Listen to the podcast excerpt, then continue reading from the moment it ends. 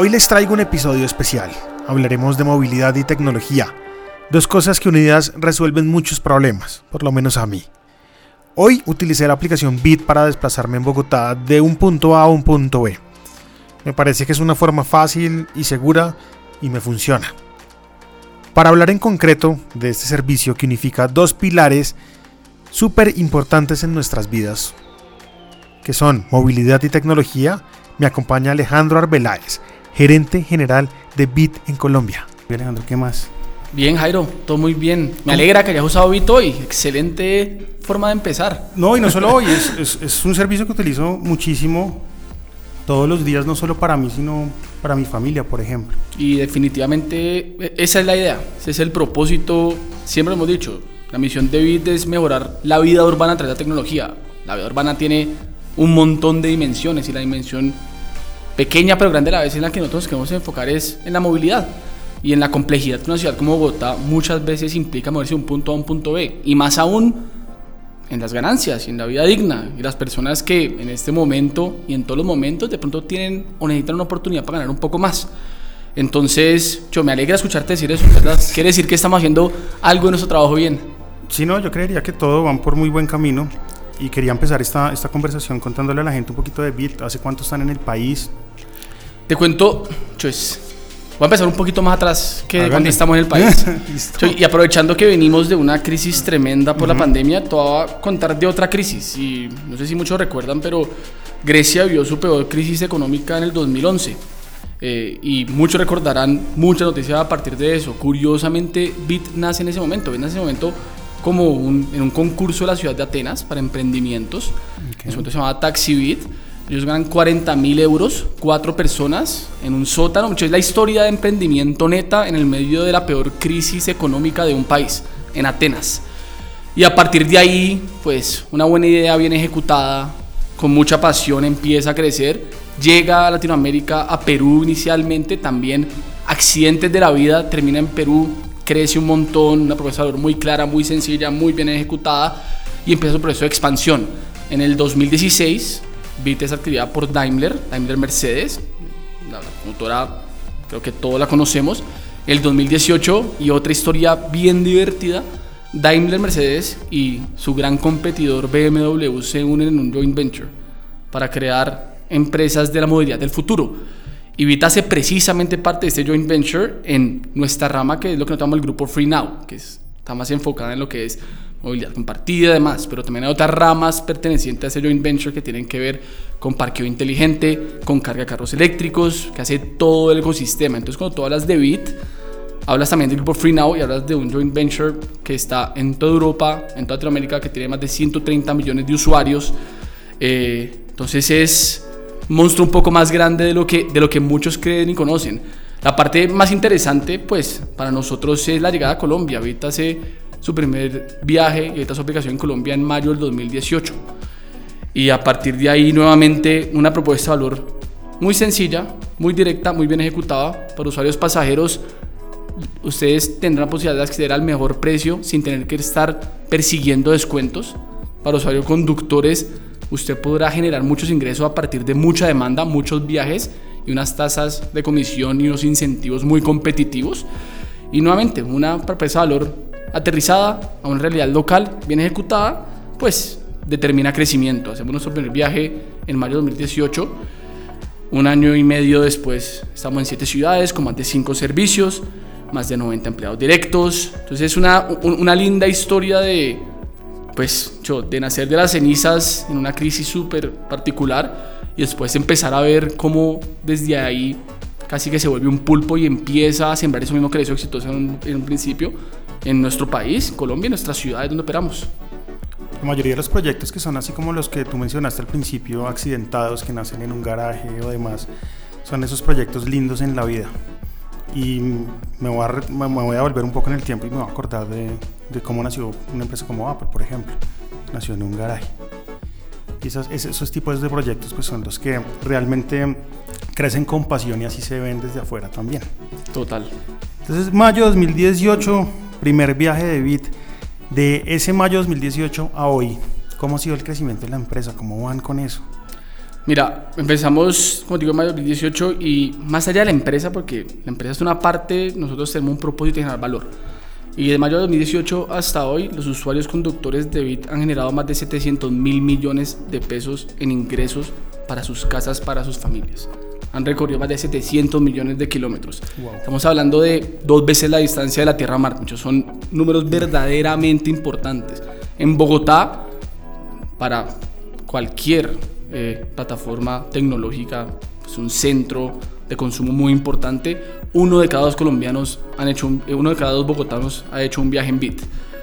Entonces, estamos hablando de 260 mil conductores que han usado la aplicación, que han generado ingresos a través de la aplicación, más de 700 mil millones de pesos en ingresos, más de 700 millones de kilómetros recorridos, cinco servicios en este momento habilitados, también incursionando en otra parte que no solo la movilidad de personas, pero la movilidad de bienes y sobre todo en medio de la pandemia que fue muy relevante, lanzamos el servicio de envíos, Envío Moto, la primera aplicación que genera un servicio de envío moto y le da oportunidades de ingresos también al parque automotor que es supremamente relevante en el país.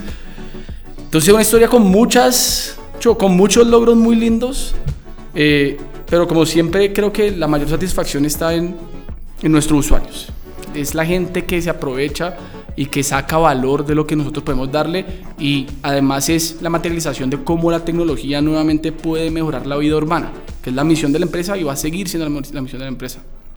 Quería hacer esta conversación porque, claro, mucha gente oye de Bit, la descarga en su celular, pide el servicio, agrega la tarjeta o como quiera y se mueve, pero no saben que detrás de Bit hay personas trabajando, no saben que detrás de esa aplicación que está en el celular hay un servicio al cliente, hay una cantidad de cosas pasando detrás y por eso básicamente quería hacer esta conversación para que la gente entienda que detrás de esa aplicación tan maravillosa hay cosas.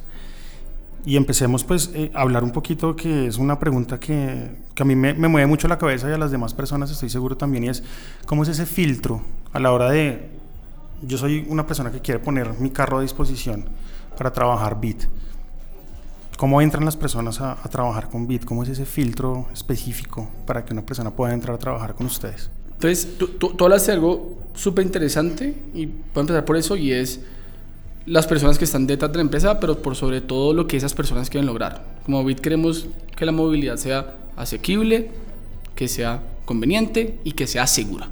Cuando estás tocando este punto que acabas de tocar, estás tocando el tercer componente, que es segura seguridad no es solo, no es en una dirección. La aplicación hace todos los esfuerzos para que la experiencia sea lo más seguro posible, tanto para usuarios pasajeros como usuarios conductores.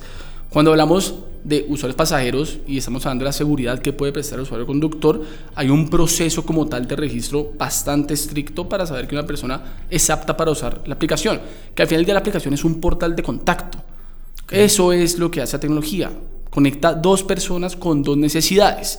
¿Cuál es este proceso por el que pasa un usuario conductor? Pues primero, evidentemente, el registro, pero después hay toda una revisión de antecedentes que incluye los antecedentes personales, los antecedentes del vehículo, la verificación de la licencia, la verificación del SOAT, con un aliado que de pronto todo este mundo de tecnología lo conoce seguro Trora, empresa también emprendimiento colombiano, local, experta en fraude y seguridad, que nos soporta en todo ese proceso de revisión de antecedentes para validar que la persona está en condiciones idóneas de poder usar la aplicación. Pero esto es verdaderamente el inicio. En toda etapa del uso de la aplicación, tú vas a ver funcionalidades visibles o invisibles detrás en el algoritmo que lo que tienen que hacer es un trabajo preventivo en un inicio, pero también reactivo en el caso de que una situación de estas pase. Porque tampoco digamos de mentiras. En Bit, Bit Dato 0.01% de los viajes tiene algún tipo de incidente, incidentes muy leves o incidentes mayores. Y lo importante es que también haya ese valor de reactividad, porque 0.01% suena como un número muy bajo, pero nuestro objetivo es cero. La tolerancia es cero. Nadie debería tener un problema en el uso de la aplicación.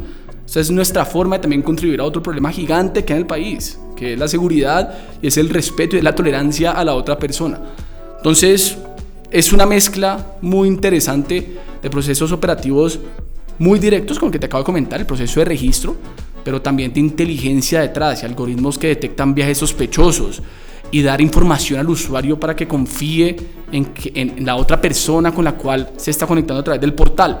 Es una mezcla y es un mundo supremamente interesante con el objetivo de que todos los viajes sean positivos. Un viaje que tenga un problema es una falla y es una falla que vamos a seguir trabajando y que seguimos desarrollando en nuestro centro de innovación en Ámsterdam, en nuestro centro de ingeniería en Grecia, para que la tecnología aporte también a esa parte. Me llamó la atención lo de, de lo de viaje sospechoso. si puedes hablarnos y contarnos un poco cómo la aplicación detecta un viaje sospechoso. Usualmente el perfil de un usuario tiene unas características. Y el perfil de un usuario tiene características asociadas a cómo se comporta en la aplicación, qué tipo de viajes qué tipo de viajes hace y demás. Y hay perfiles que se conectan a incidentes. Entonces tú puedes empezar a construir perfiles que efectivamente después puedes categorizar y por los cuales puedes evitar conexiones que pueden tener un porcentaje de riesgo de tener un incidente. Entonces, nuevamente hay muchísima inteligencia aquí detrás, muchísimo Big Data, muchísimo Machine Learning porque no hay otra forma de aprender de estas cosas. Eh, y como tú sabes también de tecnología de Machine Learning, mucho es hasta una caja negra, mucho la misma máquina va aprendiendo, va identificando esos patrones, va entendiendo qué pasa, qué no pasa, qué funciona, qué no funciona y va a medida de eso también ajustando.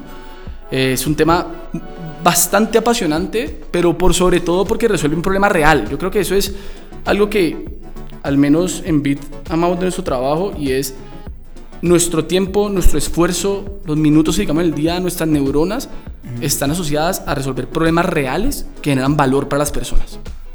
Y cuando hablamos de seguridad, con lo delicado que es el tema de seguridad, con lo importante que es el tema de seguridad, sabemos que cada minuto que invertimos está aportando a la seguridad de usuarios. Y pues eso es un propósito bastante más divertido que solo hacer tecnología por hacer tecnología. ¿Cuál es el conducto regular cuando yo tengo un problema de esos 001% que tú hablas? Cuando tengo un problema con mi conductor o con el trayecto o con lo que sea, ¿cuál es ese conducto regular? ¿Qué debe hacer el usuario en ese momento? Entonces, como tú lo dijiste, eh, no solo detrás de aplicación, sino detrás de atención al usuario hay todo un equipo dedicado a esto. Y este equipo, que es el equipo de experiencia del usuario, controlamos Customer Experience, es un equipo que es contactable desde muchos distintos canales. El canal obvio, evidente, más sencillo es el menú de ayuda de la aplicación en sí. Y cualquier ticket creado a partir del menú de ayuda cumple con requisitos de servicio en los cuales un equipo interno de Bit soporta a este usuario. Pero no es el único canal, también tenemos presencia física en las ciudades. Por ejemplo, en Bogotá, el centro de atención en América es una atención donde cualquier usuario puede acercarse también a ser soportado por la aplicación. Pero además a través de las redes sociales, porque los canales de Bit también están presentes en las redes sociales y también son accesibles a través de las redes sociales. Otro canal para poder comunicar. Usuarios conductores tenemos canal de WhatsApp para atención mucho más inmediata, para casos más extremos. Y también tenemos temas que exceden la consulta normal. Tanto la aplicación de usuario pasajeros como usuario conductor tiene un botón de emergencia en viaje en el cual reciben asistencia. Por ejemplo, usuarios conductores, si usan la aplicación del botón de emergencia, son conectados con una patrulla motorizada de Prosegur, empresa muy conocida en Colombia en cuanto a seguridad. Entonces, definitivamente nuestra estrategia desde un punto de vista de atención al usuario es ser accesibles. Y creemos que el éxito de una empresa que hace atención al usuario es ser accesible, porque nada más molesto que no poder acceder a la atención. Tratamos de cubrirlo en todo el abanico de posibilidades, tanto las herramientas digitales como las herramientas físicas. Y la invitación siempre va a ser, yo creo que eso es muy importante, como portal de contacto, como marketplace, la invitación siempre va a ser a dos cosas. Uno, a que los usuarios sean muy activos en calificar al otro usuario con el cual han sido conectados. Eso es clave, sí. Clave. Y dos, que los usuarios sean muy activos en reportar las cosas a la aplicación. Porque nosotros también tenemos las posibilidades de actuar a partir de, ese, de esa retroalimentación. Eso quiere decir que uno como usuario también tiene unas estrellas o un número de, de calificación. Hay, el conductor te puede a ti Hay calificaciones, como en cualquier marketplace, hay calificaciones tanto para usuario conductor como para usuario pasajero.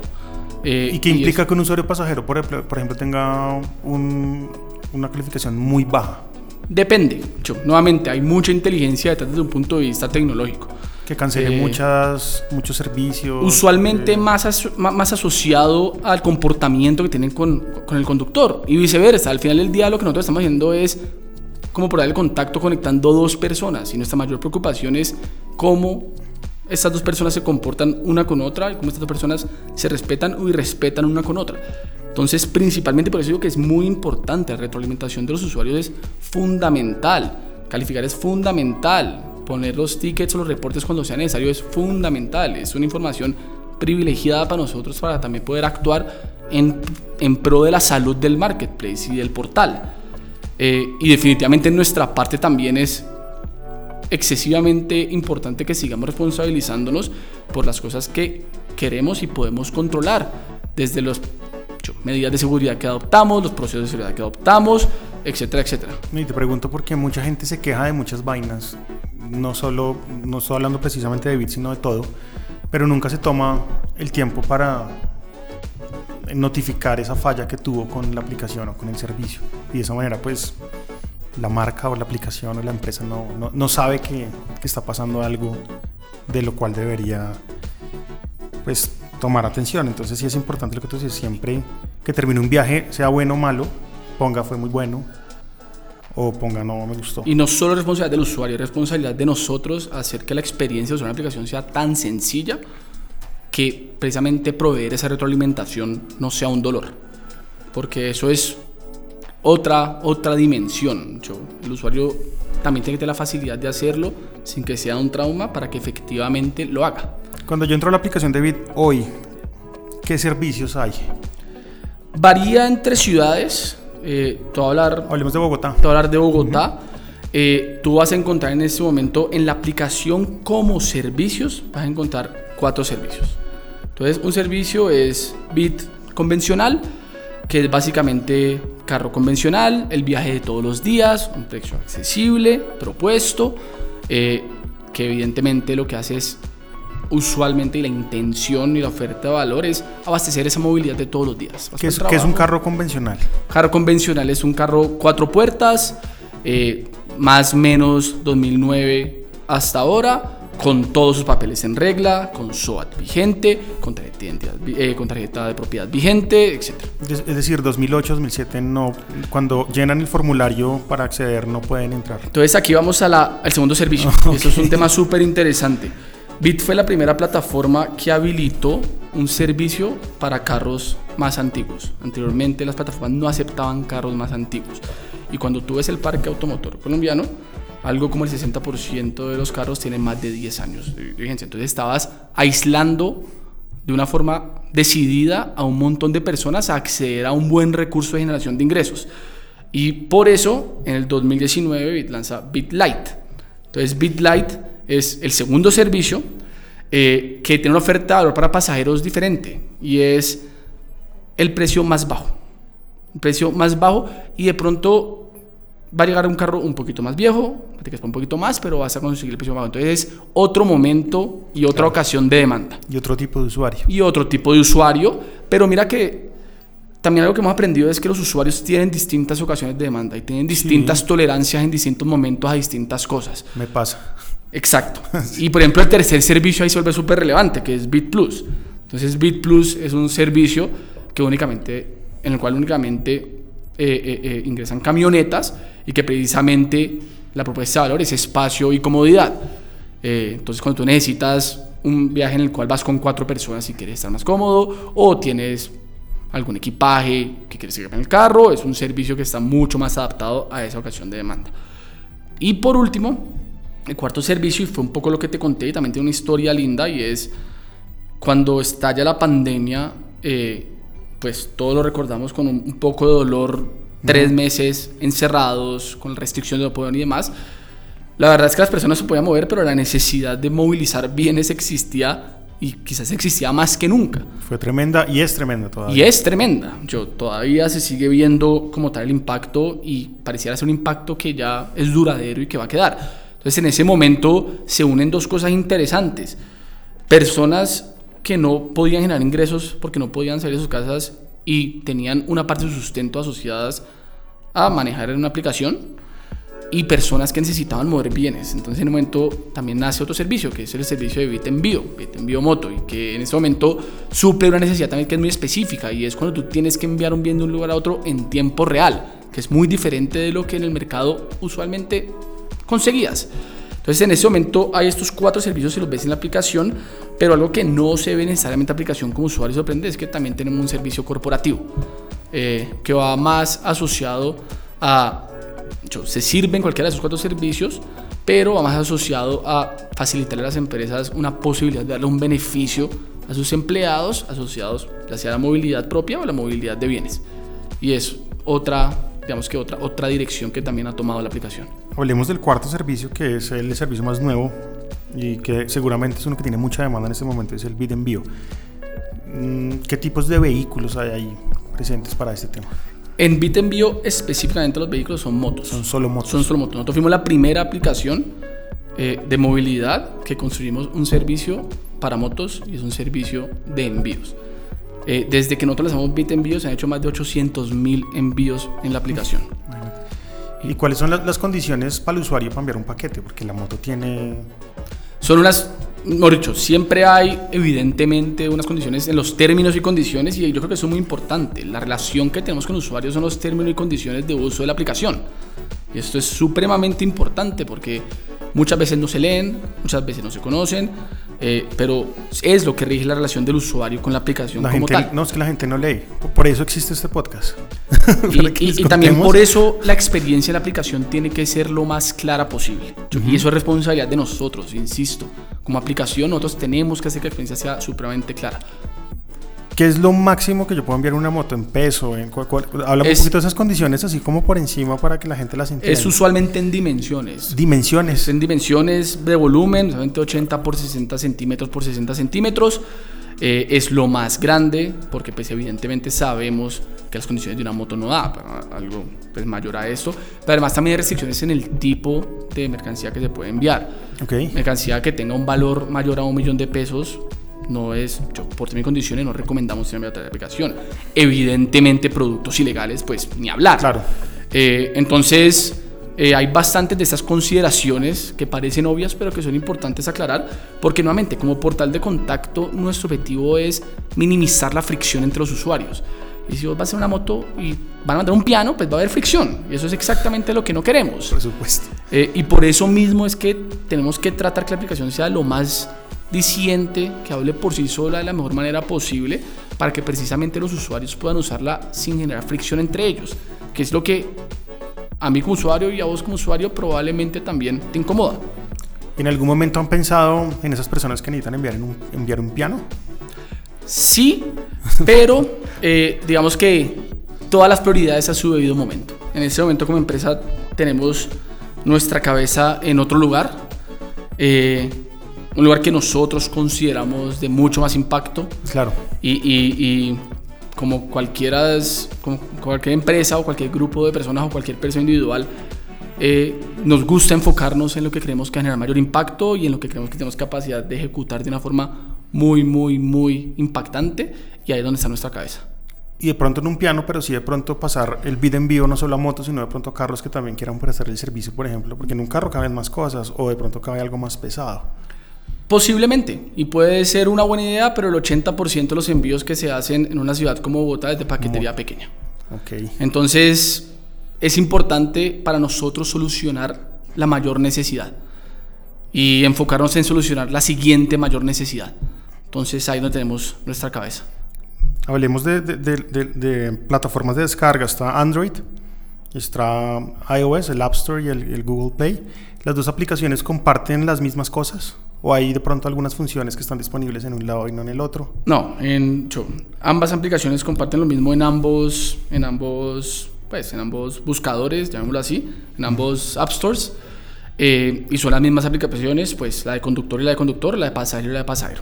Y son descargables de ambas. También se puede descargar a través de la página de Bit, de bit.co. Uh -huh. eh, y en realidad, pues es un proceso supremamente sencillo. Sí, eso, eso, eso lo sé. Hablemos ahora de los métodos de pago que tienen dentro de la aplicación. ¿Cuáles son las actualmente y están vigentes? Tarjeta de crédito, por supuesto. Digamos que puede ser, no sé si el más usado, pero en mi caso lo es. Efectivo, y hay alguna, algunos métodos de pago. Entonces, volvemos al mismo principio, porque eso me parece súper importante aclararlo, y es, el principio es reducir la fricción entre los usuarios y del usuario con la aplicación. Y para eso precisamente habilitar distintos métodos de pago para distintos hábitos de pago es importante. Tú lo dijiste, tarjeta de crédito es un método de pago muy importante. Efectivo, el rey en Colombia. Ah, ok, ese es el rey. En cualquier industria del país, muy probablemente, y en cualquier comercio del país, muy probablemente. Pero también tenemos otras opciones. Por ejemplo, tenemos la billetera dentro de Bit. Tú puedes comprar saldo dentro de la billetera si quieres. Si no eres una persona que te gusta la tarjeta de crédito, pero tienes una tarjeta de débito o tienes una cuenta de ahorros y quieres comprar saldo en Bit, puedes comprar saldo en Bit y también es un método de pago. Débito, lo acabas de decir, débito es otro método de pago. Débito es, y esto también tú lo conocerás perfectamente, las tarjetas de débito pueden hacer transacciones electrónicas si tienen CBB. Sí.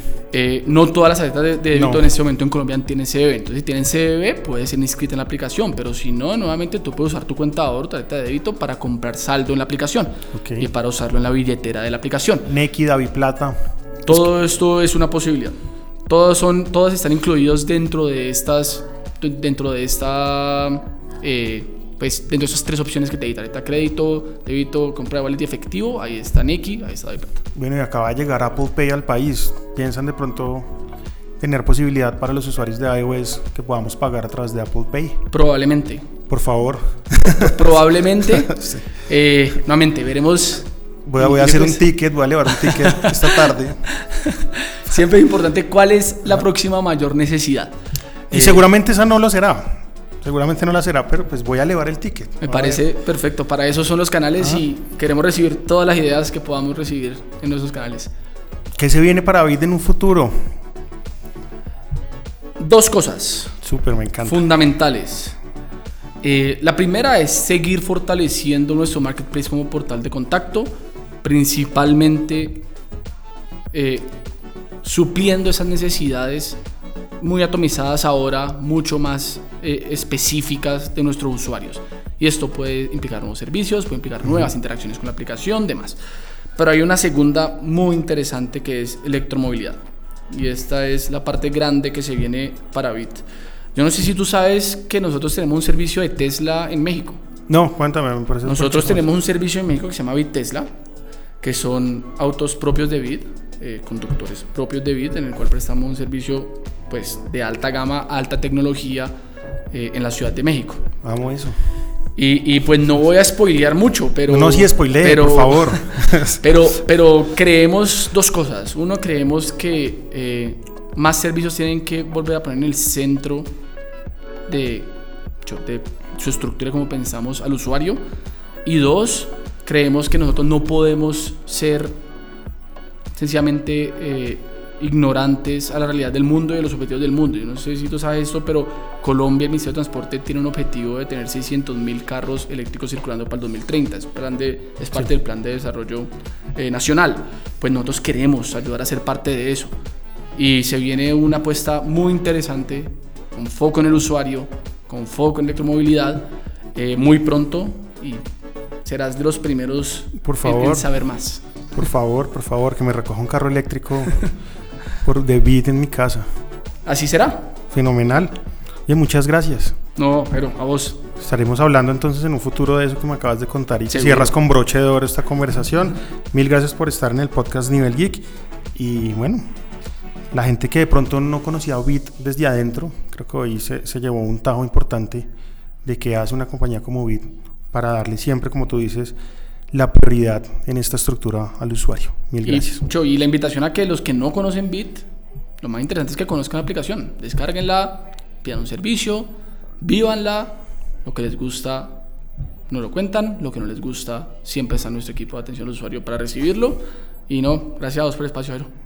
Que estés bien.